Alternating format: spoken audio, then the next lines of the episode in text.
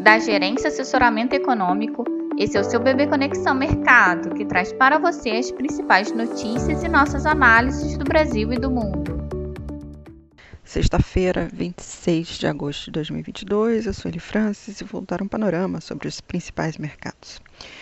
No exterior, a grande expectativa dos mercados pela fala de Powell hoje no simpósio de Jackson Hole, evento anual em que tradicionalmente os presidentes do Fed utilizam para passar importantes recados. Powell pode focar em outros pontos e não indicar claramente qual será o ritmo dos juros no próximo FONC, reiterando que o Fed fará o que for necessário para combater a inflação, que acredita num soft landing da economia e que a inflação ainda está em patamares muito elevados e há muito a ser feito para voltar à meta de 2%, mas que a decisão de política monetária dependerá dos próximos dados de inflação e de emprego. Caso esse discurso se confirme, mercados tendem a continuar divididos sobre a trajetória dos juros. Nesta manhã, a CME Grupo indicava que 58,5% aposta em 75 pontos, contra 41,5% posicionados por uma alta de 50 pontos em setembro.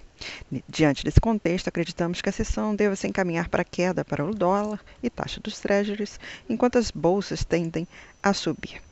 Portanto, esperamos queda do dólar frente às principais moedas e divisas emergentes, queda das taxas dos treasuries e alta das bolsas e commodities. No Brasil, os ativos devem continuar atentos ao panorama global, com os investidores no aguardo pela participação de Powell no simpósio de Jackson Hole, no intuito de calibrar os próximos passos da política monetária do Fed, sem perder de vista os dados econômicos nos Estados Unidos, em especial o PCE. No fronte interno, os agentes monitoram os debates em torno de alguns temas que envolvem a cena fiscal. No mais, acompanhe as falas do presidente do Banco Central, Roberto Campos Neto, em evento pela manhã.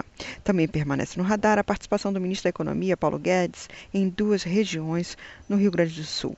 Assim, alinhado ao exterior, esperamos que o Ibovespa se valorize em sintonia com as bolsas externas e commodities, o dólar se enfraqueça frente ao real na esteira das demais moedas emergentes e a curva de juros devolva prêmios de risco, acompanhando a queda do dólar e da taxa dos treasuries. Em suma, esperamos dólar em queda, juros em queda e Bovespa em alta. Um bom dia a todos e bons negócios. Por fim, Lembramos que essas informações refletem somente expectativas e por isso a instituição não se responsabiliza por eventuais perdas financeiras.